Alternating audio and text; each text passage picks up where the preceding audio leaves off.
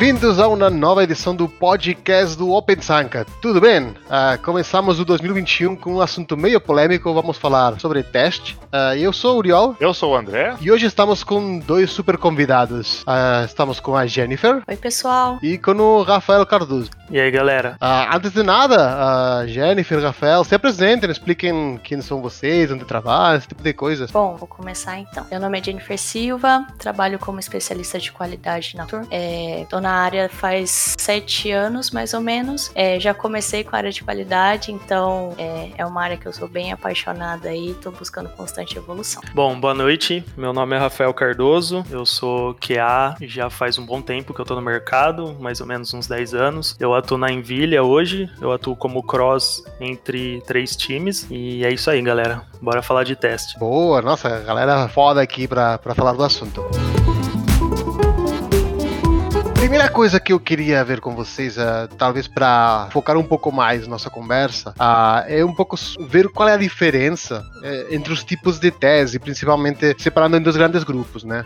sobre testes manuais e testes automatizados, um pouco para contextualizar a galera, o que cada um, em que momento pode aplicar e depois entrar, talvez focar mais na parte da automação. O que vocês acham? Acho que a, diferença é, principal que eu enxergo assim, de bate pronto, é, é, é justamente a questão de você você ter uma, uma suíte de testes ali que você consegue rodar a qualquer momento é, durante seu ciclo de desenvolvimento de software, né? Então, quando você automatiza testes, é, você tem uma, uma suíte aí que, de regressão, de testes regressivos, né? Que você consegue, toda vez que você vai fazer uma, uma alteração no, no, seu código, seja ela pequena ou, ou, maior, você tem a opção de rodar esses testes é, e, e, garantir a qualidade do, do, do que você está entregando, né? Garantir que aquilo que você está entregando é, é, não afetou outras partes do sistema. Acho que essa é uma das grandes vantagens que eu vejo, é, uma, uma das grandes, um dos grandes benefícios, né, de, de automatizar tá, testes. E o teste manual, uh, tem alguma, algum cabimento ainda? Não tem mais? Depende do cenário?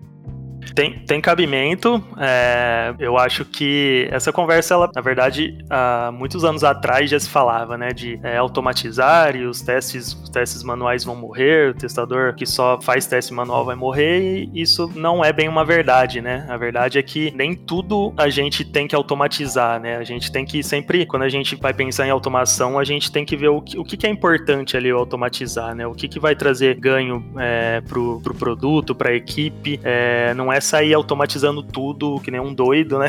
Igual muitas pessoas pensam. E, e também tem a questão de muitos testes é, são custosos, né? Pra, são muito, muito complexos para você automatizar, né? Alguns fluxos são um pouco complexos. E, e nessa parte compensa o teste manual, né? Como, é, por exemplo, usabilidade, né? Fazer um teste de usabilidade, teste mais é, exploratório, né? Que depende muito da, da, da, experiência ali que o, que o desenvolvedor tem, que o, o a pessoa que está está testando, né? Seja um desenvolvedor ou um QA. Então eu acredito que não é, ainda é válido testes manuais sim. É, o manual e o automatizado eles complementam, né? Então você automatizando não quer dizer que você nunca mais vai fazer um teste manual. É importante você validar aquilo manualmente para ver se está tudo ok, fazer um exploratório. Pode ser que você fez uma programação de teste que faltou algum item dela ou nessa release você adicionou um botão novo e a sua automação não está preparada para aquilo, o teste pode ser que passou, mas não testou aquele botão novo, né? Então é bem importante pensar que um complementa o outro, né? Você precisa explorar seu sistema, você precisa entender seu sistema antes de sair automatizando, como o Rafa falou, né? Você precisa entender o que é importante, o tempo que aquilo vai levar para rodar numa automação. Então, uma coisa não Bacana. exclui a outra.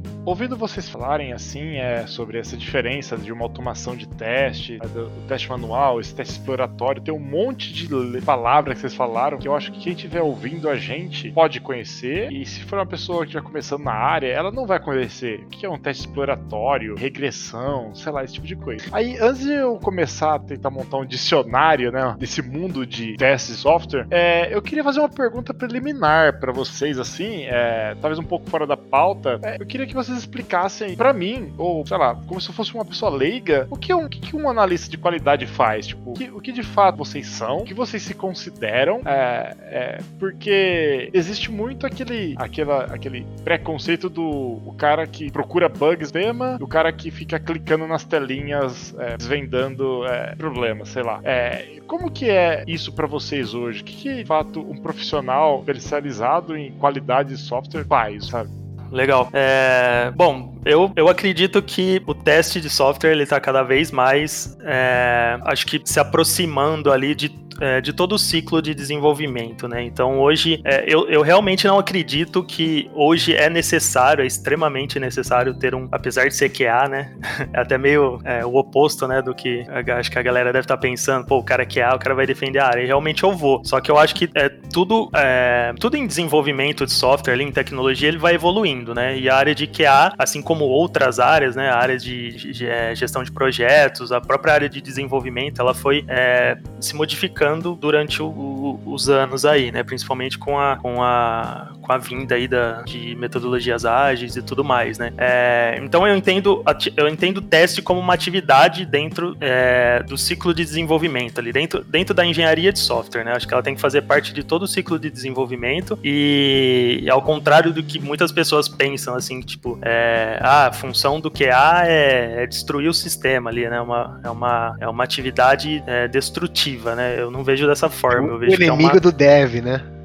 É, inimiga do dev, né? Tipo, como tinha muito tempo atrás isso, e ainda tem um pouco. É, eu acredito que a atividade de teste, dentro do ciclo ali de desenvolvimento, ela é uma, mais uma atividade preventiva. Então, acho que a ideia, é, pelo menos é a definição que eu mais gosto ali de, de teste de software, é, é que a, o nosso papel ali é prevenir que possíveis problemas ali possam é, surgir em um ambiente de produção, né? A verdade não é sair testando que nem um louco e encontrando bugs e abrindo bugs e, e boa, entendeu? É, a ideia é justamente prevenir. E como que você previne, previne, né? Estando cada vez mais próximo é, de, de, todas as etapas ali do ciclo de desenvolvimento, né? Desde a da parte de, é, de, de, refinamentos ali, discussões técnicas com o time, é, definição de arquitetura, modelagem de, de, banco de dados, tudo. Acho que tudo que o QA conseguir é, participar ali, além de, do, do conhecimento que ele vai adquirir, eu acho que ele consegue agregar mais para a qualidade do produto. Então eu vejo muito o papel do QA hoje é, como um cara é, nesse sentido, um cara que tá lá para apoiar o time em todas as, as vertentes ali, é, um cara que conhece um pouco de tudo, que ele consegue ajudar é, em, em, vários, é, em vários, vários momentos ali, né, do, da entrega de software. E eu vejo ele mais como um cara ali que tá para ajudar ali, um cara que tá para disseminar, como especialista ali em qualidade, ele tá ali para disseminar, para evangelizar a qualidade, para passar um pouco do conhecimento que ele tem é, para os desenvolvedores, né? Porque eu realmente acredito que é, os desenvolvedores também têm que testar, acho que todo mundo tem que testar, todo mundo é responsável pela qualidade. E, e a gente tem um, uma puta de uma bagagem ali de, de testes, porque testes não é só você ir lá e fazer um, um teste exploratório, né, que depois a gente pode até explicar melhor o que é um teste exploratório, mas não é você abrir a tela do seu sistema lá e sair testando, é, clicando nos botões, é, você tem um monte de, de, de técnicas ali, né, é, tipos de testes diferentes, técnicas, abordagens, é, um monte de insumos que você pode usar ali para você montar sua estratégia de teste, para ser uma, uma, boa estratégia de teste, né? Que você vai cobrir bastante pontos ali do seu sistema e, e agregar para a qualidade do produto. Então, eu vejo hoje como o QA como um papel, é, como um profissional completo ali. Acho multidisciplinar. O cara tem que conhecer é, um pouquinho de tudo, tem que conhecer de infraestrutura, tem que conhecer de arquitetura, tem que conhecer de, de, de desenvolvimento. Só que a especialidade dele, o foco dele ali é o teste de software. Então, eu sigo mais ou menos nessa linha. Assim. Pode ver o QA como uma ponte dentro do time. Ele que faz a ligação entre o time negócios quer, o cliente quer e o que o desenvolvimento vai fazer, né? Então é como se ele fosse um tradutor também. Você pode pensar nisso. É, o cliente vai falar o que ele quer, o QA vai entender, vai ajudar a desvendar os requisitos, né? Que o cliente vai apresentando conforme vai tendo conversa de análise, por exemplo. E depois disso, o QA consegue ajudar o time de desenvolvimento a pensar numa estratégia, como o Rafa falou, pensar numa arquitetura, é, pensar nos cenários de teste, né? Então, pensando desde o comecinho, lá no desenvolvimento, quando a gente está coletando requisitos, o QA está lá para ajudar a pensar em cenários novos, a pensar em validações, por exemplo, requisitos de segurança, passar isso para o cliente, ver o que o QA acha. Depois disso, ajuda o time com a análise dos requisitos para ver se o que foi levantado realmente faz sentido com, com o que o time pode fazer, né? Porque pode ser que alguns itens a gente não tem uma skill dentro do time para fazer aquilo, então a gente precisa conversar de novo com o cliente e falar: olha, isso daqui a gente não consegue fazer desse jeito, mas o que você acha da gente fazer de tal forma? Né? Então o QA vai ajudar nessa conversa também. É, então o papel do QA hoje não é só testar, não é só quebrar. Como o Rafa falou, a gente precisa prevenir os bugs. E para isso a gente precisa iniciar lá no começo conversar com as pessoas responsáveis pelo produto e seguir junto com o time de desenvolvimento depois. Legal. Uh, falaram de várias uh, coisas bem interessantes. Uh, antes de, de, de, falar um pouco mais do papel, o, cam o caminho que pode seguir esse papel, gostaria de focar talvez um pouco mais nessas estratégias de, de teste que, que, que conseguimos aplicar, né? Hoje, sei lá, podemos estar falando em pirâmide de teste, em teste de stress, teste de performance, teste, uh, sei lá, não sei se existe teste de mobile especificamente, e por aí vai. Uh, vocês conseguem uh, dar um, uma passada por alguns desses itens que vocês achem mais importantes? Sim, sim. É, cara, assim, é, é, um pouco difícil. É, eu acho que se a gente fosse ficar falando de, dos tipos de testes, assim, a gente ia, acho que, precisar de um, de um, de um outro podcast aí pra, só para tratar disso, porque são, são bastante tipos, assim, e, e alguns tipos eles meio que se relacionam. É, tem, tem, às vezes, você. O, é, existe um tipo de teste, para esse mesmo tipo de teste existe um nome diferente para ele, uma interpretação diferente, mas eu, eu gosto, eu costumo tentar relacionar um pouco é, com, com, os conceitos de teste funcional e teste não funcional, né? Então, é, e aí com base nesses dois itens, assim, eu vou meio que quebrando em mais tipos de testes, né? Falando de, de tipos de testes, né? Então, por exemplo, é, teste funcional, né? Que seria o teste é, que você é, avalia as, as, funcionalidades do sistema, né? Então, se você pensar, por exemplo, num sistema de, sei lá, de gestão de clientes, né? É, você vai ter lá funcionalidades lá, né? Para cadastrar um cliente, pessoa física, um cliente, pessoa jurídica, é, sei lá, exibição de clientes, inativação de clientes. É, então, quando você fala de teste funcional, você está falando de testar as funcionalidades do sistema, né? É, tipo, o que, que o meu sistema faz? Ah, ele cadastra cliente, ele exibe clientes, ele inativa, então eu vou testar essas funcionalidades. Isso é um teste funcional. É, daí, desses testes funcionais, geralmente você, é, você pode derivar, por exemplo, um teste de aceitação, é, que é um teste que meio que você garante é, é aceita, é, os critérios, é com base nos critérios de aceitação, os critérios de aceite do sistema, né? Então você garante que tudo que foi desenvolvido está de acordo com o que o cliente solicitou, né? Então esse, esse teste geralmente é interessante você envolver um PO ali, alguém da área de negócio, para participar junto. É, você consegue derivar teste de sistema, entre outros tipos de teste, até mesmo teste de integração, né? Porque quando você fala é, teste end-to-end, -end, né? Teste de ponta a ponta, de certa forma ele é um teste de integração também, né? Então ele poderia se encaixar nessa, nessa vertente aqui, né? Aí quando você fala de um teste funcional, já, já, já é algo mais técnico, né? Geralmente já você está lidando de você tá lidando com é, atributos de qualidade ali, né? Da, da, da, sua aplicação, né? Então, de repente, avaliar uma performance, avaliar uma usabilidade, é, você pode ter um, um, requisito ali não funcional de que toda API que você vai é, que você vai implementar, ela tem que ter autenticação via token, por exemplo. Aí daí você desse requisito não funcional você já extrai alguns outros tipos de testes, né? Como um teste de API, como um teste de contrato, um teste de segurança, né? Porque você vai estar lidando com autenticação. É, dentro dessa linha da performance também, você já é, você já é, quebra também duas, duas frentes ali, né? Um teste de carga, um teste de estresse. Então é, é, complexo falar de tipos de testes, assim, porque são vários. O lance é, quando você começa a trabalhar com testes ágeis, você começa a ter é, contato com alguns conceitos, como a pirâmide de teste, quadrante de teste, por exemplo, que ele tenta meio que é, dividir ali para você, né? Estruturar em classes ali, né? A classe de unidade, a classe de integração e a classe de UI, por exemplo, para deixar mais fácil de você encaixar cada tipo de teste ali ali e conseguir pensar numa melhor estratégia de teste. Quando eu falo de estratégia de teste, eu estou falando de, é, de pensar é, não, não só em cenários de teste, mas pensar é, qual,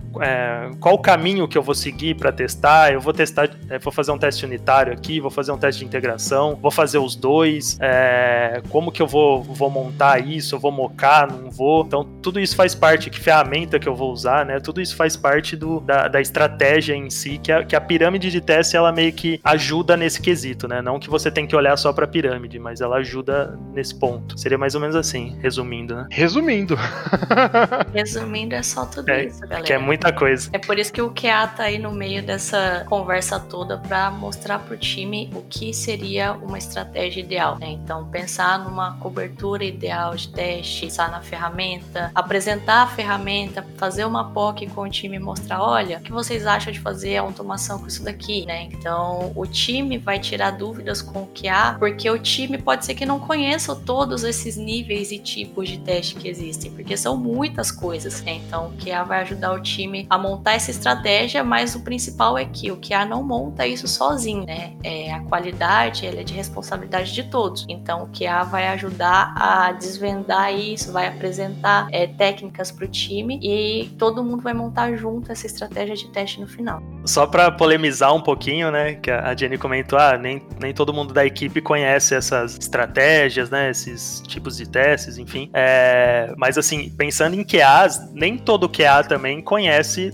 tudo isso. É, a gente, a Jenny também vai poder falar um pouquinho, mas a gente costuma fazer entrevista, assim, a gente vê é, muitos QAs, assim, que estão há um tempo no mercado, que automatizam, só que não tem uma, uma base, é, uma base conceitual ali, uma base teórica forte, né? Então, é, a pessoa geralmente ela acaba focando muito em, é, vou escolher uma ferramenta de automação aqui, vou escolher o Selenium e vou automatizar com o Selenium. E, e esquece um pouco de diversas coisas que são muito importantes quando você quer disseminar uma cultura dentro de um time, né? Uma cultura de qualidade dentro do time, de testes automatizados, enfim. E para você fazer um planejamento e, esco e escolher a melhor estratégia ali para não para os seus testes serem efetivos também, né? Não simplesmente ó, automatizei, beleza, mas não adianta nada você sair automatizando e seus testes não, não serem confiáveis, né? Não darem mais problemas do que ajudar de fato o time, né? Identificar problemas, enfim. Entendi. E assim, me permite um paralelo, porque vocês falaram tanta coisa bacana, né? E, e é tanta coisa mesmo, igual você, o Rafa falou, a Jenny falou, cara, e eu fico imaginando novamente, né? A pessoa tá ou começando na área, que ela tem uma senioridade menor, é, ela, não, ela não sabe que é um teste que é um teste, sei lá, de estresse, de carga, é, e tudo isso, se eu entendi, faz parte, são estratégias de teste. E quando a gente fala estratégia, é como que eu vou testar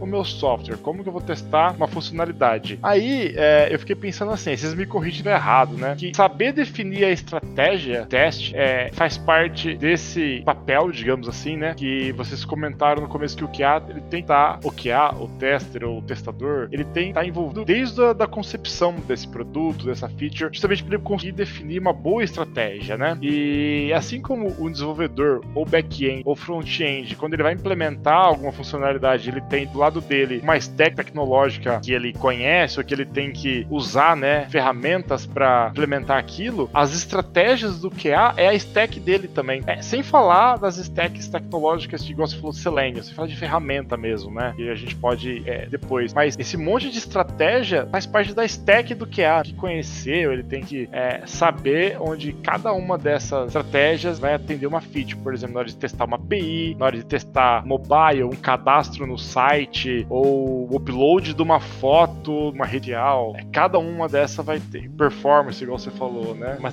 diferente. Sim. Faz sentido isso? Sim, sim, total. É, é bem isso que você falou, né? A nossa, assim como do da liderança também, né? De um AM, um Scrum Master, toda a parte, todo o embasamento ali de, de, é, de agilidade é a stack do cara, né? A nossa stack é esse bando de, de, de coisas aqui, né? Que a gente, é, que a gente já falou, tipos de testes, abordagens, é, pirâmide de testes, tudo isso faz parte da, da nossa stack técnica ali para poder é, definir, ajudar o time a definir uma, uma melhor solução ali, uma melhor estratégia teste. E, e tem uma, uma, uma, assim, dentro desse arcabouço de estratégias técnicas, existe alguma que é, é feijão com arroz, assim? Tipo, sabe, toda software tem que seguir esse mínimo, sabe? Uma receitinha. Ou não tem receita e a gente sempre vê o que é melhor mesmo. Ou não, apesar do discurso sempre ver o que é melhor, existe ali o mínimo que a gente sempre faz. Você comentou bastante de teste funcional e teste não funcional, e eu faço muito paralelo com requisitos softwares mais e não funcionais, né? E tem, existe essa receita, sei lá, olhando para essas. Eu acho que não existe uma receita pronta para todos os projetos. Cada projeto ele tem a sua especificidade, né? Falando aqui agora com o pessoal que está no começo de carreira, chegou aqui, tá, o Luiz está falando um monte de coisa e a pessoa deve estar tá pensando, meu Deus, que é isso? É, quando a gente está começando na área de teste, é, o importante é focar nos fundamentos. Por que eu digo isso? Porque a partir disso você vai conseguir pensar lá na frente numa boa estratégia. Então, como o Rafa falou, você tem que saber o que é um teste área, você tem que saber o que é um teste de fraco. É, é chato lembrar de tudo isso, mas é bem importante, porque a partir desse conhecimento de base, você vai começar a estudar experiências que outras pessoas tiveram, vai começar a aplicar as experiências no seu dia a dia e a partir disso você vai criar a sua experiência, né? Então, hoje eu sei que para teste mobile eu posso utilizar tais ferramentas e eu sei a diferença de cada uma delas porque eu já testei, eu já usei elas. Então, é, você não vai chegar lá numa, num projeto e vai despejar uma estratégia que você deu sozinho. Não, você precisa entender como que é a experiência do time com as ferramentas de automação. Se o time tem essa experiência, porque pode ser que o time nunca viu isso na vida, então é, não tem uma receita de bolo, mas eu costumo pensar assim, com o básico dia a dia, é, pelo menos na cobertura de teste né, para cada uma das, das camadas, né, por front-end e back-end. É, então eu sento com o time e defino, pessoal, qual que é a porcentagem de cobertura de teste ideal para o back-end no teste unitário? Hoje, quanto que está? Então pode ser que esteja em zero e você tem que subir gradativamente. Então hoje está 0%, daqui um mês vai para 5, depois 10, depois 15. Ou pode ser que já esteja numa situação mais agressiva, né? Então tá zero, mês que vem tem que estar tá 90%. Então o ritmo do time vai ditar como que vai ser a estratégia, né? Então você não vai chegar lá e falando, olha, amanhã eu quero 90% de cobertura de teste unitário, beleza? Beleza. Não, isso não vai funcionar. Vai dar briga no time, não vai não vai resolver, né? Então a gente não tem uma receita de bolo, mas a gente pode começar com o básico, né? Vendo é, a skill do time, qual que é a velocidade de desenvolvimento, quanto tempo o time vai ter para se dedicar a fazer uma automação, né? Então a gente consegue é, conversar com o time, entender o time e depois disso montar a estratégia. Tem muita coisa interessante que vocês falaram e não sei por qual começar, uh, mas acho que vou começar pelo seguinte: eu faz tempo que estou na área, vocês dois também. Acho que vão entender o, o paralelo que eu vou fazer. Antes, antigamente, você era um desenvolvedor. Depois, você virou um desenvolvedor Java,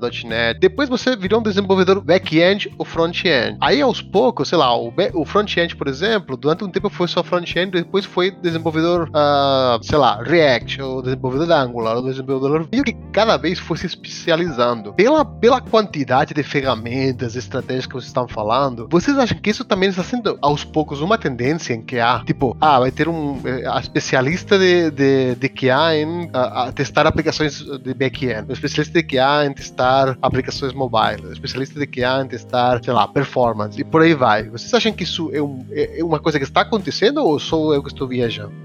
Cara, é, acontece, já vem acontecendo, na verdade, há um tempo. É, assim, tem empresas que, principalmente consultorias ali que prestam serviço só para de, de teste de software, eles têm um pouco dessa. Algumas empresas que eu conheço têm um pouco dessa estrutura, né? De ter um, um cara especialista ali só em, é, só em automação, ter os caras que são especialistas na parte de, de, de teste de performance, né? Os, a galera lá dos testes humanos, né? Que eles falam, os testes manuais. É, então isso, isso é uma realidade, existe. É, eu gosto dessa ideia de, de se especializar. Eu acho que por mais que você tente ser um profissional completo, e eu acho que o mercado pede isso também, que você seja completo, é, eu acho que sempre tem um, alguma coisa que você vai puxar mais, que, que você vai conhecer mais, né? Por, por mais que você tenha que ter uma base ali de, de outras coisas, né? Você pensar num, num, num cara que é full stack, por exemplo, né? Geralmente o full stack, é, ele sabe, ele tem a base dos dois ali, ele desenrola bem nos dois, mas pelo menos os full stack que eu conheci, né? Tem uma, uma tecnologia ali, uma, uma é, camada, digamos assim, que ele manja mais, né? O front ou o back. É, ele desenrola melhor, ele tem mais é, uma especialidade maior naquilo. É, e eu acredito que o, o, o, QA também pode chegar nesse nível. Apesar de eu, de eu achar que é, falta um pouco, assim. Acho que não são todas as empresas que, que, que vão conseguir chegar nesse,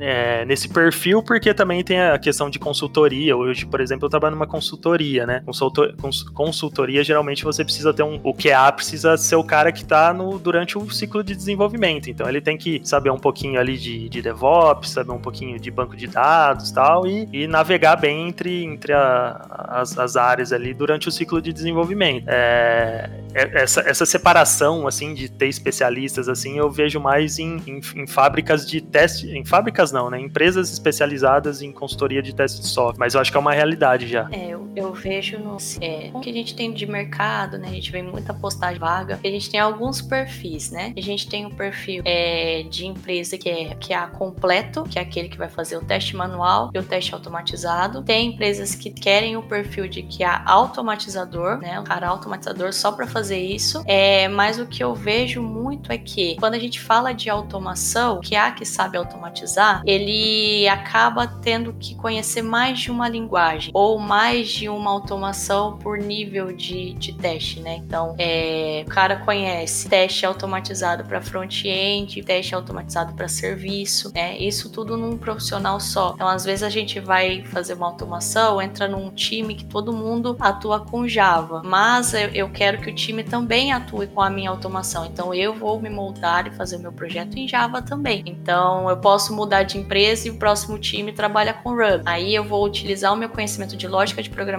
mas vou começar a aprender Ruby e aplicar o meu conhecimento de automação para Ruby também. Então eu vejo essa diferenciação assim no mercado, tirando as empresas especializadas e que prestam serviço só de teste de software, é, nas demais empresas o que eu vejo é ou a busca pelo QA que faz tudo, que automatiza faz teste manual, que conversa sobre ritos, e o que é automatizador, que só trabalha com automação e mesmo assim o cara automatizador, ele precisa conhecer várias stacks de teste. Full stack que é a Exatamente.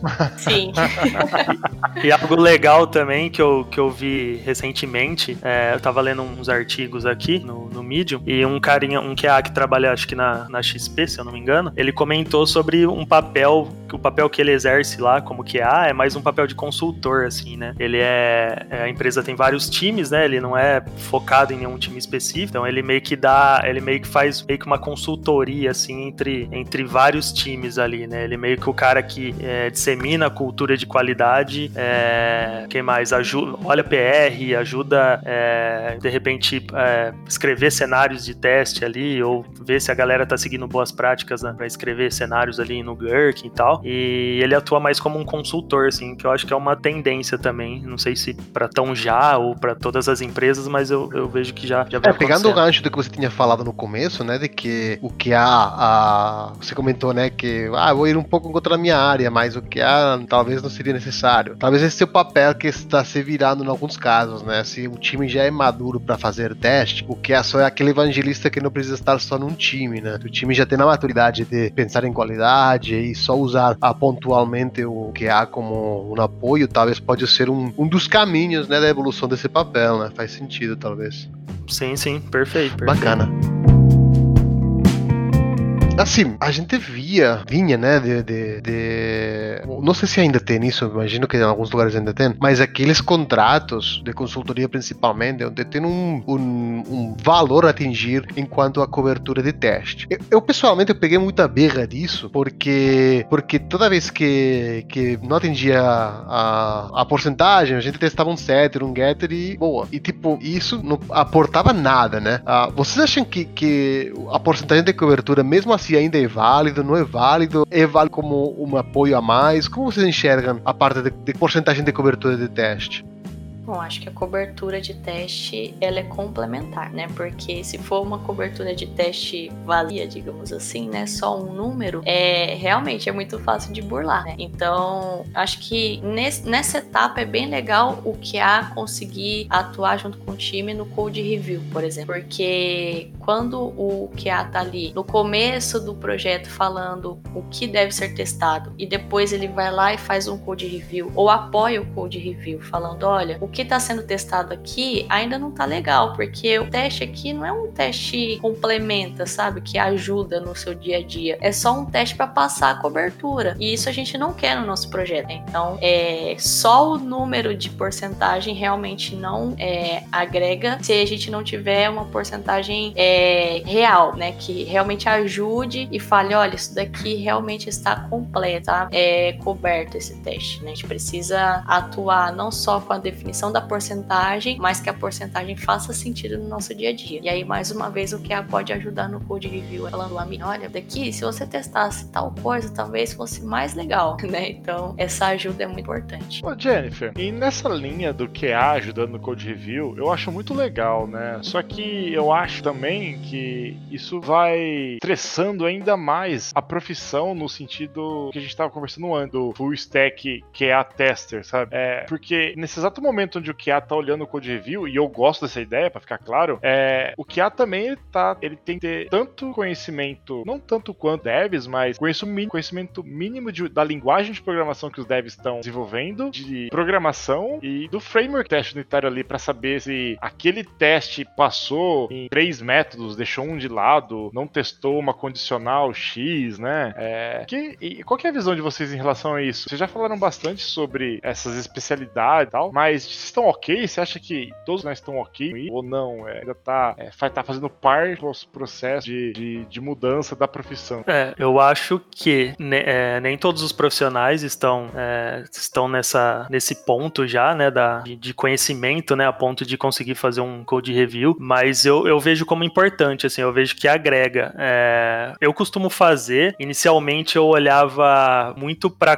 código de teste. Durante muito tempo, assim, eu, eu, eu aprendi, né, lá atrás, que testes unitários era obrigação do desenvolvedor, que o QA não, não faria esse tipo, não fazia esse tipo de teste. E eu meio que é... mudou isso, mudou? Ué. Então, não, calma.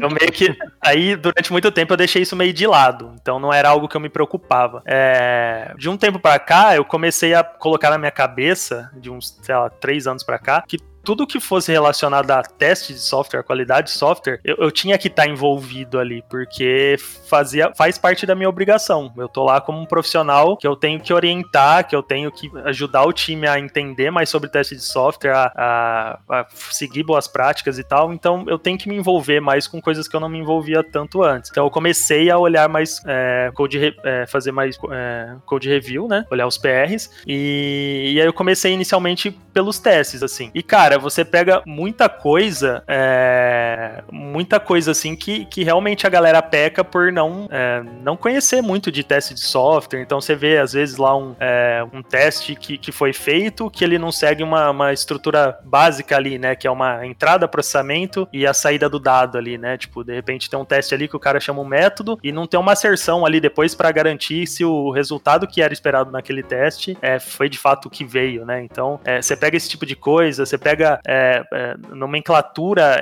errada, assim, de, é, mal feita, assim, digamos, de teste, né? Que não. Eu sou muito da, do, do, perfil que, que legibilidade para mim é muito importante em teste. Eu acho que o teste tem que ser simples, o cara tem que ler e ele tem que, que entender, assim, sabe? Não tem que ficar sofrendo. É, testes que não, não, não, testavam nada. Então você começa a pegar esse tipo de coisa, assim, no, no PR. Eu acho que, por mais que, de certa forma, é, sobrecarrega um pouco, digamos assim, a, o papel do QA ali, é, eu acho acho que quando, quando a gente, a partir do momento que a gente começou a dividir a atividade de teste ali com os desenvolvedores, eu acho meio que justo a gente começar a se envolver em outras atividades que não é simplesmente testar, entendeu? Eu acho, eu acho que faz parte da, da evolução do papel mesmo, assim, como o desenvolvedor acabou ganhando outras responsabilidades de ter que é, olhar um pouco para a infraestrutura, de é, gerenciar sua própria aplicação ali, né? É, a gente é, sei lá, é, mexer mais com banco de dados, muitas vezes até criar as tabelas e tal. É, eu acho, acho justo que a gente também seja um profissional mais multidisciplinar e que se envolva em outras coisas. E, enfim, eu não acho, é, na minha visão, pelo menos, eu, eu acho que é, eu acho é interessante, faz parte do nosso desenvolvimento. Para quem gosta dessa, tem esse viés mais técnico, assim, que gosta disso, eu acho que é válido, mas nem todos estão preparados, realmente. Full stack, tô falando. A gente tem que pensar como é, níveis de maturidade do time, né? Então,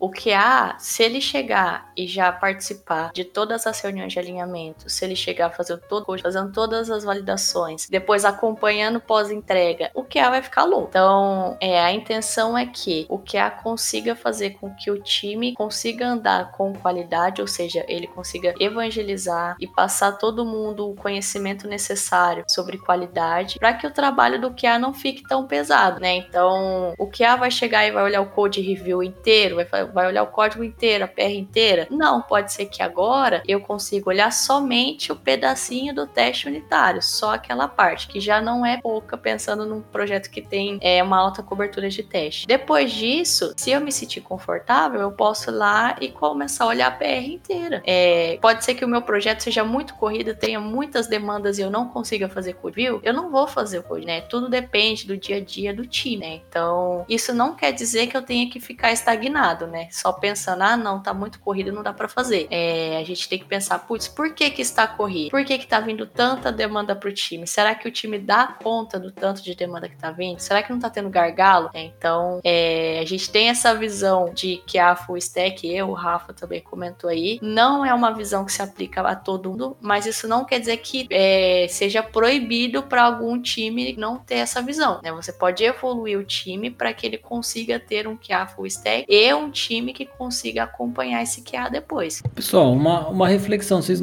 assim, eu, eu lembro de uns anos atrás estar, no, estar num meetup, acho que do Open Sun, que inclusive estava com o Rafa lá, e o tema, eu não lembro se a Jennifer também tava, mas a gente tinha bastante QA, né? Era, era tema era qualidade, lá em Araraquara, não sei se o Rafa vai lembrar. E eu lembro, lembro que lá as discussões eram bem acaloradas, né, com relação a é exatamente o que a gente está falando hoje, né, da evolução do papel de QA nos times. E hoje aí, dois, três tempo passou, a gente vê que cada vez isso vem evoluindo. Eu tava, eu tava escutando vocês aqui, tava tendo uma reflexão, e aí eu queria a opinião de vocês. Vocês não acham que o que a gente vê hoje acontecendo, e aí, como o Rafa disse, né, os devs agora colocando o chapéu de DevOps também, os QAs também tendo que ser mais multidisciplinares, será que o que a gente está vivendo hoje hoje não é meio que um, uma tentativa de, de conserto na forma com que a gente trabalhava lá atrás, né? Acho que pessoal mais antigo aí, a gente começou trabalhando como TI, seguindo um Fordismo da vida, né? A gente fazia uma linha de montagem na TI. Então a gente tinha pessoas ali, o dev aperta o parafuso, que é a testa o parafuso que foi apertado, e cada um com uma responsabilidade muito fechada e muito é, pequena, né? Perto do mundo aí de tecnologia que vê. E aí hoje a gente vê que cada vez mais esses profissionais já fica difícil dizer, por exemplo, né? todos os skills que vocês estão falando que um QA hoje precisa ter, esse QA consegue codar tranquilamente, que ele conhece muita lógica, ele conhece conhece aí várias stacks, óbvio, né? Como o Rafa disse, ele tem talvez um conhe... ele é um generalista, mas ele tem um conhecimento específico, talvez stack específica ou numa ferramenta específica. E é a mesma, co... mesma coisa eu vejo os devs, né? Cada vez mais a gente tinha aquele perfil, aquele estereótipo, né, do dev que, ah, meu, isso aí não sou eu que vejo, isso aí pessoal de QA testa. Ou então o cara que muitas vezes ele não conseguia falar sobre o negócio que ele vinha desenvolvendo, mas geralmente quem puxava essa, esse chapéu, né, quem puxava essa liderança dentro do time era o QA, porque conhecia muito mais de negócio, mas em contrapartida conhecia muito pouco do código. Vocês não, vocês não veem que isso cada vez mais fica difícil a gente dizer quem é o que, né? Ah, fulano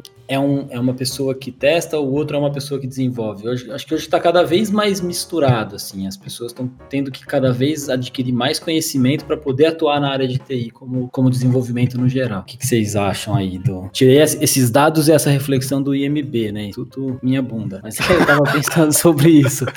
É... Eu não sei se, se, eu não sei se isso é para todo vale para todo mundo. Assim, eu, eu, é, muito uma experiência minha, da minha experiência do lá do começo de estágio até o momento que eu tô vivendo hoje. Eu ia procurar MB no Google.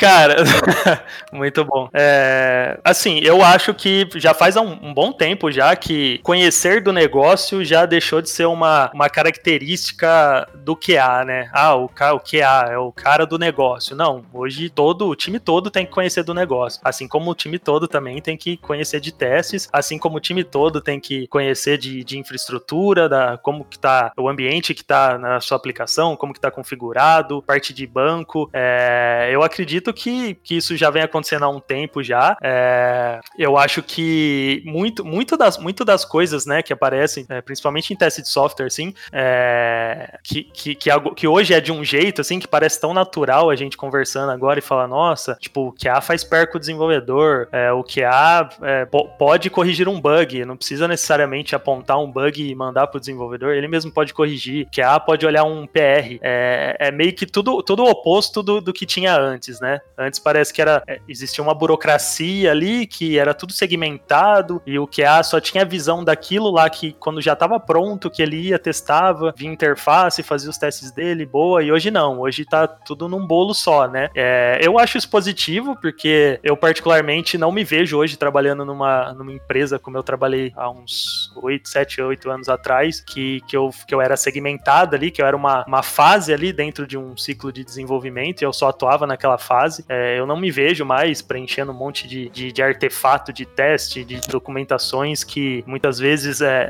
eram redundantes ali, né? Você fazia e depois fazia numa outra doc a mesma coisa você já tinha preenchido em outra. É, eu acho que as coisas evoluíram e, e, eu particularmente não me vejo trabalhando hoje num perfil diferente do que eu trabalho, assim. Eu acho que é, não só o que acho que é, até mesmo desenvolvedor, né? Às vezes ele ficava um pouco focado ali só na, é, na, naquela feature que ele estava desenvolvendo, aí ele conhecia muito daquela feature e quando ia para um, uma outra feature ou para falar tipo do sistema de um, de um, jeito macro assim, o cara não conseguia é, desenrolar, saber exatamente qual, qual que era a, a, o impacto que a feature que ele desenvolveu afetava no, no, sistema como um todo. E hoje acho que mudou isso, né? Hoje você tem é, o, o QA e os desenvolvedores e a liderança, ela tem uma visão do todo, né? Acho que uh, isso veio com um pouco da autonomia que a gente tem hoje, por exemplo, de entregar é, serviços e desenvolver microserviços e, e, ter autonomia ali de, de é, gerir aquele banco de dados, gerir o ambiente ali que a sua aplicação vai subir e tal. Acho que isso é, são coisas positivas e eu, eu, particularmente vejo com bons olhos. Não acho ruim, não. É, tudo isso é resultado do movimento ágil aí. Não é só o fluxo de desenvolvimento ágil. A gente precisa ser ágil também. Então,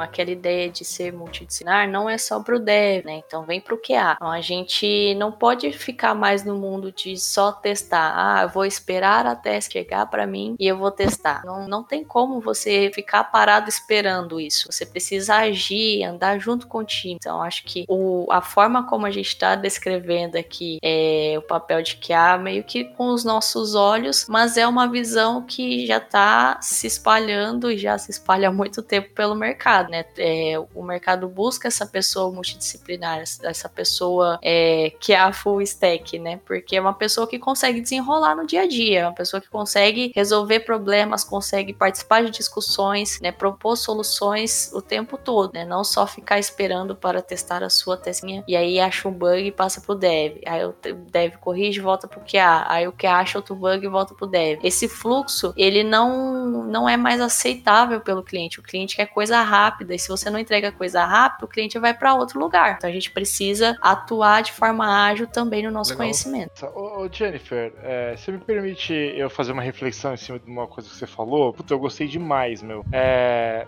Tô medindo as palavras, mas é. Que você falou sobre essa cultura do que há, né? E há um tempo atrás eu ouvi uma história. Eu vou contar uma história pra, pra fazer essa, essa pontual que você falou sobre arquitetura de software. Que a gente ainda tem muito lugares o arquiteto do software, né? O cara que desenha lá como vai ser, um monte de desenvolvedor implementado do jeito que ele falou, né? E a gente vinha discutindo é, na antiga empresa que eu trabalhei sobre arquitetura de software não ser um papel para ninguém. A arquitetura de software ser uma disciplina. Todo mundo tinha que conhecer um pouco de software para resolver problemas, né? E você comentou sobre a cura do QA, né? E olhando o que você falou agora e o QA ter a pessoa que tem esse papel de qualidade é, ele ser responsável por disseminar ou evangelizar uma cura de testes, né, no, no, time ou na empresa, no produto. Se o cara consegue fazer isso bem feito, a gente poderia falar que qualidade de software deixa de ser um papel, de fato começa a ser uma disciplina todo desenvolvimento, que aí não é só você é o guardião, é todo mundo, né? A estratégia de escolher, apesar de salva a especialidade, né, que a pessoa vai estar tá guiando, mas é, deve, deve ser uma preocupação de todo mundo, né, do, até do pessoal de produto, talvez, né, até do, do gerente, sei lá, da engenharia, não sei. Pensando aqui, você concorda com isso? Do...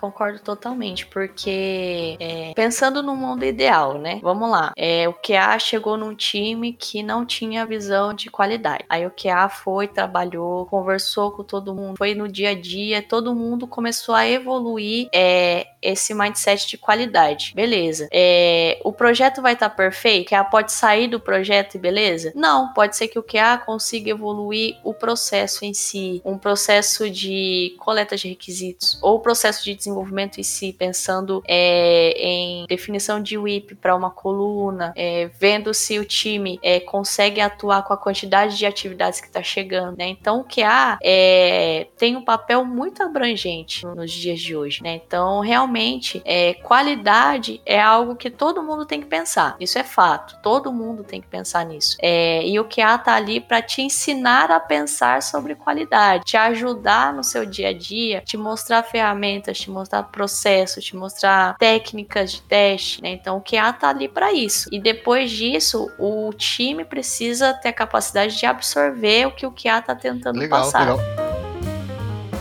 eu queria trazer, dentro de todo esse fluxo de desenvolvimento, eu queria abrir a caixa das buzzwords e, e falar de duas metodologias de desenvolvimento e gostaria que vocês explicassem para nós como isso impacta no dia a dia de um QA. A primeira é, é o, o TDD, é, que é o, o Test Driven Development, não é o teste depois de deploy, não. Ah, então, meio que, meio que você desenvolve ao mesmo tempo que está fazendo os testes, né? Você cria o teste, quebra, e aí depois você vai passar de forma ruim, depois você ajeita o seu código e por aí vai. Isso como afeta? Depois a gente fala do segundo, como isso afeta para vocês? Porque já não, você já não fica mais, uh, tipo, impossível ficar desenvolvendo no mesmo momento, porque, a não ser que faça um pair programming com algum dev.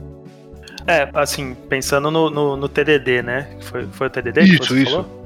Tá, é, co como eu falei, como eu falei agora há pouco, é, eu durante um tempo assim, acho que eu, como muitos outros QAs, tem QAs que pensam assim ainda, eu sempre achei que o teste, teste de unidade ali era algo, uma atividade de, de dev, né? É, então, durante muito tempo assim, eu meio que negligenciei um pouco é, olhar o que estava sendo implementado ali. E que, que acontece? Quando você fala de, de, uma metodologia ali, de uma, de uma técnica né, de desenvolvimento de software, que é o TDD, é... eu particularmente nunca, assim, hoje não me afeta em nada, porque é, a gente não atua com TDD. Na verdade, eu não, não lembro, dentro da logística, né, que é o contexto que eu trabalho hoje, eu não lembro de em algum momento a gente ter atuado com TDD de fato. Eu vi um desenvolvedor é, em algumas histórias é, mais simples tentar, é, tentar não, fazer com, com TDD, né, implementar o teste primeiro, ver o teste falhar, implementar a classe para aquele teste. É, isso, isso, isso, era feito, é, mas não era algo que ele conseguia fazer é, sempre, até mesmo por questões de, de tempo mesmo, né? Demandava um pouco mais de tempo ali para aplicar a técnica e, e, ele acabava optando por fazer o desenvolver mesmo e depois fazer os testes de unidade. É, então, assim, isso para mim não, não impacta. O que, eu, o que eu faço hoje, é, basicamente, é, é tentar garantir a qualidade dos testes de unidade que foram é, desenvolvidos, né? Se eles estão usando boas práticas, é, eu acho que é esse um pouco o papel do time. É, se o se, se a, empresa, o projeto, o time quiser aplicar o TDD, eu acho válido, eu acho que é algo que é, ele traz ganhos a longo prazo ali, né? Eu acho que você tem uma, uma arquitetura mais, é, mais pensada ali, você tem funcionalidades mais testáveis, eu acho que fica mais é, simples ali de você manter a arquitetura que você construiu. É, é, acredito que deva gerar menos bugs também, mas hoje não, não, no meu trabalho, assim, no meu dia a dia, não, não afeta nada e eu particularmente nunca vi isso rodando redondo, bonitinho. Eu acho que o importante, é, eu penso um pouco assim, eu acho que o importante é ter, ter o teste de unidade ali, independente se ele é feito antes ou depois, e ter alguém olhando para aquilo lá, ter alguém comentando nos PRs, vendo se realmente todos os testes possíveis lá é, de serem cobertos estão sendo cobertos. Acho que isso, no fim das contas, é o mais importante. É que talvez a pergunta estava errada, né? Tipo, alguma vez vocês viram funcionar porque de funcionar no dia a dia? Cara, não vi. Eu vi isso que eu te falei com, com o Rick na época. O Rick tinha algumas, algumas funcionalidades que ele, que ele desenvolvia assim e, e ele até ensinava as pessoas e, e, orientava as pessoas, mas ele tentou levar um pouco desse. Porque é muito uma mudança de, de, de pensamento também, né? De, de paradigma, né? Você, ao invés de você ficar pensando em, ah, vou desenvolver minha classe, vou desenvolver minha camada aqui de, de, de persistência aqui no banco de dados, vou desenvolver não sei o que, você tem que pensar em desenvolver um teste, né? Então, tipo, é, é difícil você tentar colocar um, essa, sei lá, esse pensamento na cabeça das você pessoas. Você chegou a ver isso, Jennifer? Cara, não. é, Pra ser bem sincera, o, os que eu tive assim de experiência foi o início do TDD com o time, mas com o desenvolvimento ágil eu não tive essa experiência, o, o time não abraçou. É, o que eu costumo ver é o BDD, que eu acho que é a próxima, Exato. próximo Pode puxar. que você quer Pode citar. puxar, então. Bom, o BDD eu já atuei, atuo com ele, né, na verdade, e a intenção é a gente é, escrever os cenários é, de comportamento do sistema junto com a equipe de negócio e de desenvolvimento, né? Não é uma escrita de cenários de teste que o QA vai sozinho escrever lá no quartinho escuro e depois passar para todo mundo. Não, não é algo que o BDD prega. A intenção é que todo mundo atue para definir os comportamentos esperados do sistema, né? Então, para isso, os cenários são escritos em Gherkin, né? Que é aquela estrutura de dado quantão, né? Lógico que dentro do Gherkin não tem só dado quantão, tem outras palavrinhas que a gente pode usar como chave, mas a intenção é escrever esses comportamentos antes do desenvolvimento começar, para que todo mundo entenda qual que é o comportamento esperado do sistema e aí a gente consiga fazer um software de qualidade é, atendendo ao que o cliente espera no final. É, eu já vi muito funcionar, já atuei com algumas equipes nesse formato, então é algo que eu acredito. Isso é parecido ao que o Rafa falava dos testes de aceite, tipo, meio que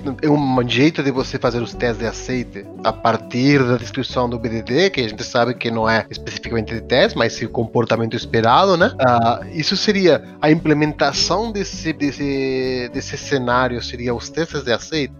O BDD em si, ele é um processo, uhum. né? Ele é um processo de desenvolvimento. Com o BDD, a gente é, consegue escrever esses cenários lá no comecinho, quando a gente está fazendo levantamento de requisitos ou fazendo uma análise. É, com esses cenários descritos, você consegue utilizar ferramentas de automação que utilizam essas palavras-chave do GER, falei, é, para fazer a automação em si. E você também consegue utilizar a documentação é, gerada, né, com o Gherkin, para fazer os testes de aceitação lá no final final do fluxo, né? Então, é, como o time todo sabe exatamente como que o sistema deve se comportar, é, fica fácil lá na hora da aceitação fazer o teste e passar, porque todo mundo entendeu o que deve ser feito. Então, dificilmente vai estar tá alguma coisa diferente do que foi acordado lá no comecinho do processo. Então, é um Legal. apoio. E isso casa um pouco com o seguinte assunto que eu queria trazer, uh, que é o seguinte, eu eu, é uma opinião muito pessoal, mas recentemente li um artigo que falava uma coisa muito nessa linha. O BDD meio que foca muito num, num teste mais focado em integração, talvez, ou end-to-end, porque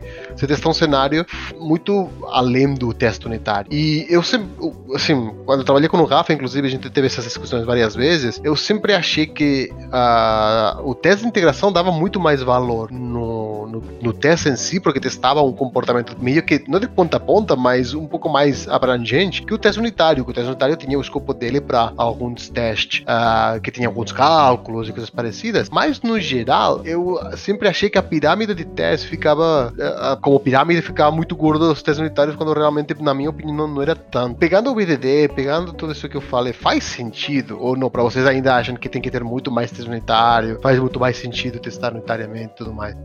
Bom, na minha visão, eu acho que precisa ter o teste unitário com certeza em maior quantidade, porque esses testes que são escritos com Gherkin, por exemplo, se você pegar, por exemplo, que já traduz, né, o Gherkin já ajuda na automação, é, são testes lentos, né? Então pensa que é um usuário abrindo o sistema, fazendo login, clicando numa coisa, clicando na outra, vai para cima, vai para baixo, da cambalhota na tela e finaliza o teste. É, demora e então pode pode ser que tenha problemas para executar em mais de um navegador, então demore mais em um, demora mais no outro, ou em vários devices que a gente precisa testar. Então é um teste que demora. E o teste unitário, é, ele vai abranger bem mais o sistema do que esses testes end-to-end, -end, né? Porque ele consegue cobrir o, o, o sistema em menor tempo, né? Então isso ajuda é, para ganhar mesmo performance no dia a dia. Então, na minha visão, é, o teste end-to-end -end, ele não vai fazer o mesmo papel do que o unitário, porque ele é mais custoso de fazer e demora mais para rodar. Né? Então, a intenção seria, por exemplo, é, focar nos principais fluxos de usuário né, no começo para fazer o teste end-to-end. -end. Então, o unitário você consegue pegar uma maior parcela do sistema. Não? É, eu, eu também sou, sou a favor. Eu, eu já li muitos autores já que falam é, sobre equilíbrio, né? Você ter equilíbrio entre as diferentes camadas ali. E geralmente quando eles falam equilíbrio, eles estão associando a pirâmide de teste, né? É, o equilíbrio é você ter um pouquinho de teste ali em cada camada, mas tentar respeitar ali o maior volume nas camadas mais baixas, né? Isso tem uma explicação, né? O fato de, de ser é, testes unitários são testes que te dão um feedback mais rápido, né? Que você roda ali na sua máquina, ele já te fala se está errado ou não. É, não demanda, é, não, não, é igual um teste de end-to-end, -end, por exemplo, interface lá que demora, você precisa montar todo um ambiente para testar, é,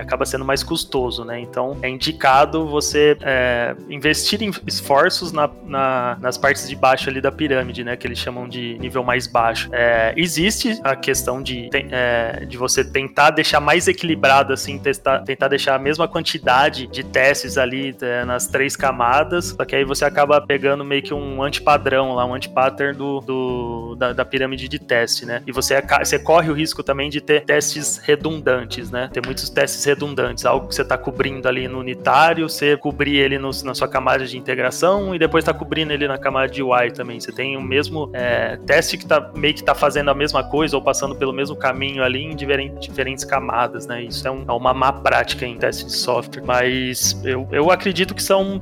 É, eu sei dessa sua preferência, sua do Leozão, por testes de integração. É, não os testes end-to-end, -end, né? O teste de integração a nível é, de, de, de, componentes ali isso, mesmo, isso. né? Mais baixo nível, né, uhum. Do que.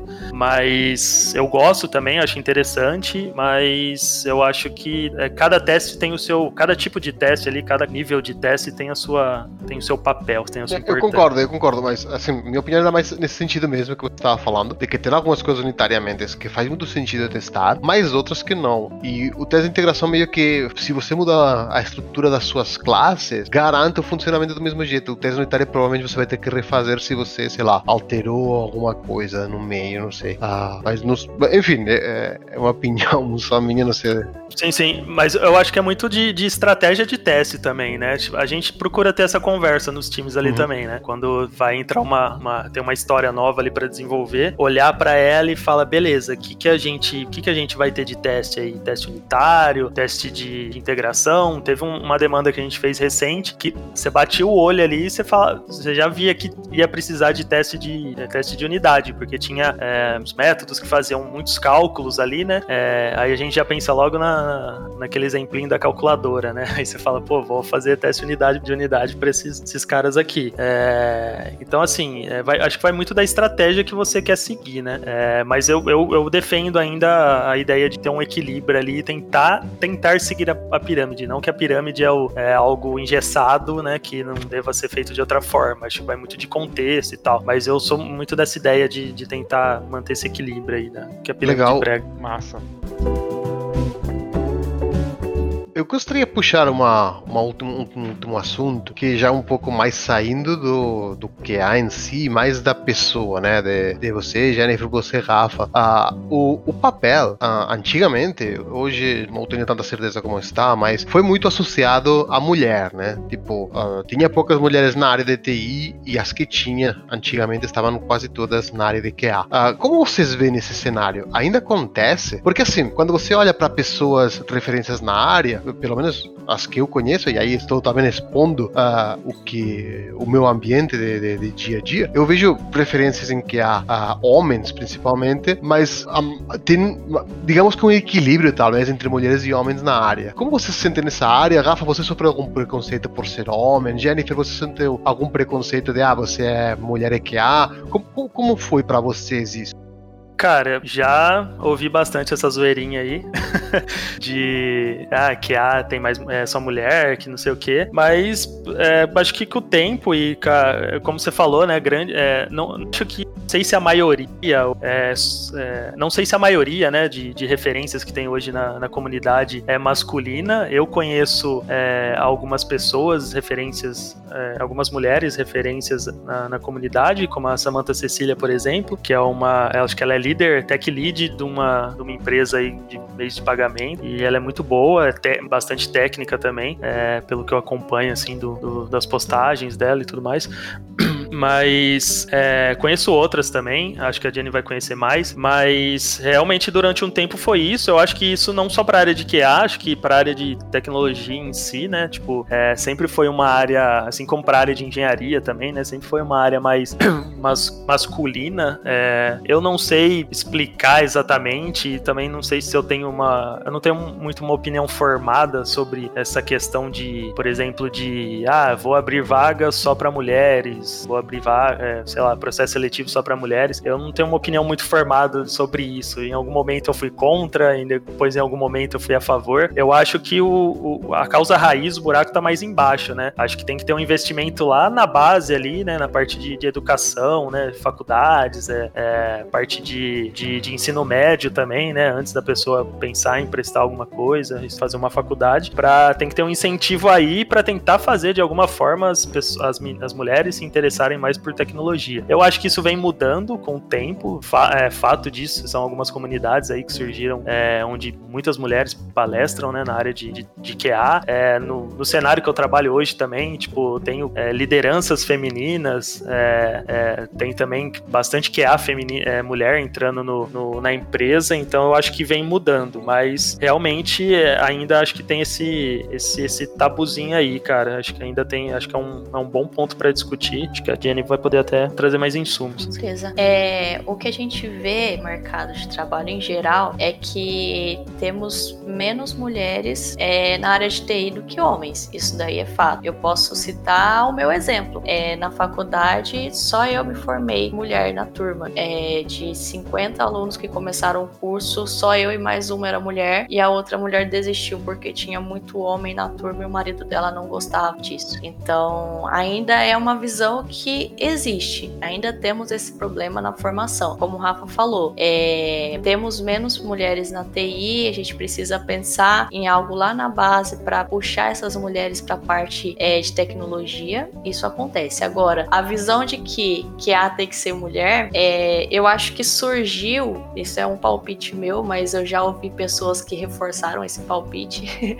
é que a gente tem essa visão de que ah, é, o que a tem que ser detalhado detalhista, né? Isso daí é fato. Que ela tem que ser detalhista, tem que ser uma pessoa é, que seja focada, que preste atenção nos pequenos ajustes necessários no sistema. E isso é muito vinculado à mulher, né? Ah, homem não gosta de ver essas besteiras, não. Isso daí é frescura. É, mas isso daí não é exclusivo da mulher. Qualquer pessoa pode ser uma pessoa detalhista. Qualquer pessoa pode se interessar por uma boa qualidade de código, uma boa qualidade de sistema. Né? Então, é uma coisa também que pode acontecer. É, uma pessoa entrar na área de TI e ah, essa pessoa virou QA porque é muito difícil programar, não deu conta. Pode acontecer, uma visão também que existe. Porém, hoje, como a gente já falou muito aqui nesse podcast, a gente tem a visão do QA full stack, que também programa, né? Ele não programa ou é menor que um dev só porque é um QA. Então a gente tem esses tabus aí que a gente precisa resolver na sociedade que realmente incomodam. Nas últimas empresas que eu atuei, é, eu fiquei bem feliz porque a quantidade de homens e mulheres atuando na, na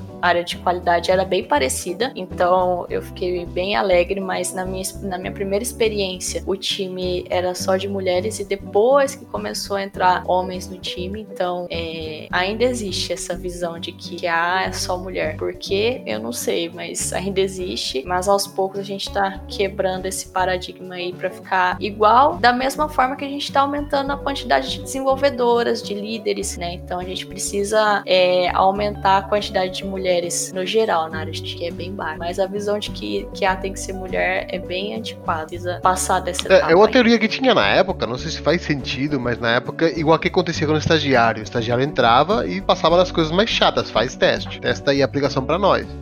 Não, é, essa visão que eu tinha. E aí, tipo, quando a mulher acontecia, a mesma coisa. Tipo, a, a mulher entrava, ah, coisa chata, dá, dá, pra, dá pra mulher que, que coisa chata ela, ela faz. Aí não enchia o saco, entendeu? Tipo, porque tinha esse, tem esse machismo, né? Ainda tem esse machismo real. E acontece muito, né? Então, a minha teoria é essa. Não sei se faz sentido ou é só uma, uma, uma perninha de tudo o que acontece, né? Faz sentido. Até porque é, também tem aquela visão ligada à lógica, né? Ah, o, o cara é o melhor programador porque o homem tem a lógica de programação melhor que uma mulher, né? A gente vê muita programadora muito foda Exato. hoje em dia que não faz sentido essa visão mais. É, é algo individual, não é por ser homem ou por ser mulher. É, os homens eram os melhores programadores porque só tinham eles programando. Exato. Aí fica fácil, né? Difícil comparar. Eu acho que igual o Rafa falou, a gente não, não é nem o ensino de base, acho que é dentro de casa que a gente já aprende isso desde cedo, que determinadas características estão relacionadas ao gênero. Faz sentido nenhum, que é, acho que é isso que a gente tá falando. Ah, é detalhista? Ah, então é mulher. Ah, é, é mais bruto? Ah, então é homem. Ah, esse cara tem muita tolerância à dor. Ah, é macho. É uma, uma balela, né? É o que a gente sabe que e a gente vê, eu acho que eu vi muito isso, né? Eu, eu acho que como o Uri e o André também, eu já programo faz um tempo e eu vivi e, e, acho que propaguei muito desse preconceito também na época, né? Com falas desse tipo, de tipo, ah, fulano é mulher, só, ah, fulano é que é A, só pode ser mulher, ou tem que ser mulher, ou, ou igual a própria Jennifer falou, ah, não conseguiu ser, não conseguiu ser dev, virou QA, né? Uma completa idiotice que a gente tem que reconhecer se um dia ou outro a gente já disse isso e, e não dizer mais, né? Entender que, cara, é, é uma. Assim, e, e, não só isso, né? Às vezes no dia a dia a gente escuta esse tipo de comentário, às vezes nem associado ao papel que a pessoa desenvolve, mas a, por exemplo, ah, putz, preciso de alguém que seja muito atencioso aqui. Ah, o fulana, vem cá, porque você é mulher. É, é ridículo ainda de associação. É, a gente tem que superar esses, esses preconceitos, essa visão, porque é algo que não tem fundamento, né? Você, quando você você começa a atuar e começa a conhecer pessoas muito boas da área, você vê que isso não faz sentido, né? É, não é por ser homem ou por ser mulher, porque a pessoa tem capacidade, né? Ela, ela consegue fazer aquilo, por isso que ela faz tão bem. Cara, gostei, gostei muito dessa, desses pontos e acho que um dos objetivos desse ano é tentar trazer esses assuntos um pouco mais polêmicos também e, e expor o que o Mendes falou, se alguma vez a gente fez isso, aceitar e deixar de fazer, né? Então, uh, e eu... Acho que é importante importante aprender, é, né, Uri? Teve, teve uma vez que não fui eu que fiz, mas podia ter sido, né? Tinha uma pessoa numa roda e entrou. Chegou uma pessoa e tinha uma, uma, uma menina nova uh, que essa pessoa não conhecia, né? Aí, ah, que time você está? Ah, sou da time. Ah, você quer? Ah, não, sou o líder. Tipo, o, e, e, tipo, não foi, na, não foi na maldade. A pessoa perguntou, e, mas tipo, foi meio que automático. Não fui eu que fiz, mas podia ter sido eu, talvez. Ah,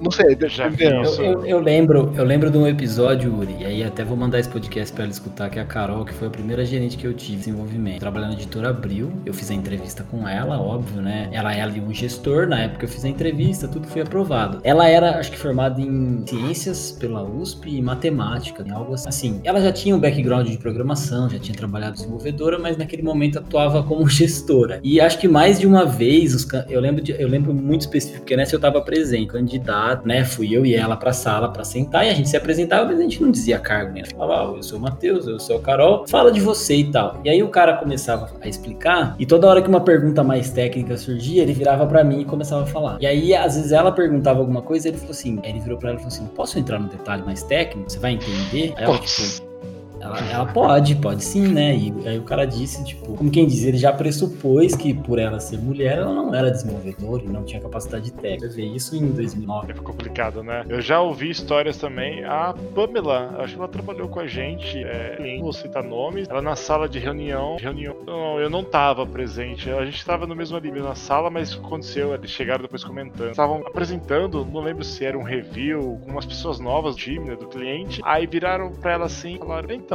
é, quando você for testar, você presta atenção em tal coisa dela testar. Não, tipo, ela, ela não tinha entendido, ela era desenvolvedora sênior do time. Complicado, né? É, acontece, acontece muito, porque é, realmente a pessoa não percebe, né? Muitas das vezes a pessoa não percebe. É, quando é piadinha, às vezes é, dá para sentir que pode ser na maldade, mas quando você faz um comentário, ah, então você quer A, né? Aí a pessoa fala, não, não sou. É, pode ser que no momento a pessoa não percebeu que ela falou aquilo é, como um preconceito. Então é importante a gente, quando passar por esse tipo de situação, alertar a pessoa, né? Então, por exemplo, numa piadinha no meio de uma conversa, é olhar pra pessoa e falar, pô, cara, nem teve graça isso, sabe? É, ou quando a pessoa fala, ah, você é QA, ou ah, você é dev. Fala, não, eu não sou dev. Por quê? Eu não sou QA, por que você acha isso? Então, para fazer a pessoa refletir mesmo, porque muitas das vezes uma situação dessa passa e a pessoa nem percebeu que ela fez aquilo. É, e acho que isso é o pior, né? Quando, quando você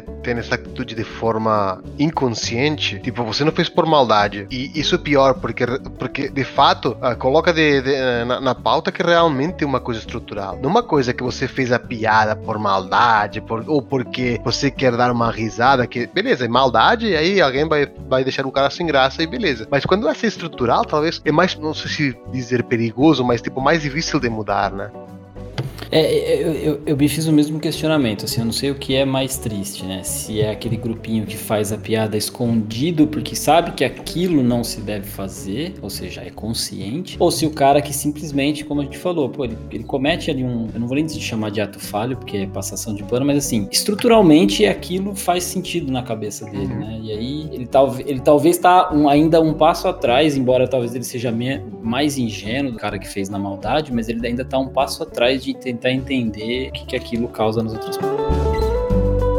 Legal, galera. Ah, gostei demais do papo. Ah, o que acham de ir encerrando? Ah, Alguém deixou alguma coisa para trás e quer falar? Tem demais. Só, só de poder falar um pouco da nossa experiência de qualidade e experiência do dia a dia também, né? Porque é, esse papo aqui é importante pra gente mostrar para as pessoas uma visão diferente. Sim, sim. Eu também queria só reforçar aqui que para quem tá começando na área, seja desenvolvimento, testes, é, para buscar buscar conhecimento, assim, né? Buscar é, se você é um desenvolvedor e você curte ou vê a necessidade de, de é, fazer testes também, né, na, no, no, contexto que você trabalha, eu acho que é válido você ir atrás ou de um, de um especialista aí, de um profissional de, teste de software para te ajudar, te dar alguns, algumas dicas, ou você buscar material e questionar também, não acreditar em tudo que, que você lê, que você ouve, porque tem muito, muito conceitos assim que são meio distor foram, foram se distorcendo ao longo dos anos e você vê muita gente passando conteúdo ali sem, sem ir atrás mesmo da informação, assim, sim, simplesmente ouviu alguém falar e repassa e vai disseminando o negócio tudo errado. Então, assim, é mais essa, essa questão de, pô, se você é, é QA, vai atrás do, dos fundamentos, vai atrás de estudar, nem que for para baixar os sílabos lá do, do ISTQB, que é de graça, e entender os tipos de testes, entender as técnicas de testes, muitas delas a gente usa no dia a dia, eu mesmo uso a várias no dia a dia. É, então, acho que é importante correr atrás desse conhecimento aí e para os desenvolvedores também, que querem conhecer um pouco mais de teste, acho, acho válido também. Bacana. Uh, só então, uh, fechando, agradecer a, a, Jennifer e o Rafa pelo seu tempo, pelas suas experiências, legal. O Mendes por entrar uh, na hora que ele pode entrar, na metade do podcast. Desculpa, já é quase um clássico. E o André por, por tocar esse podcast aqui conosco. Valeu demais, Valeu. Galera. Até mais. Valeu. Valeu, pessoal. Gente, obrigado, hein? Valeu, galera. Obrigado, boa noite.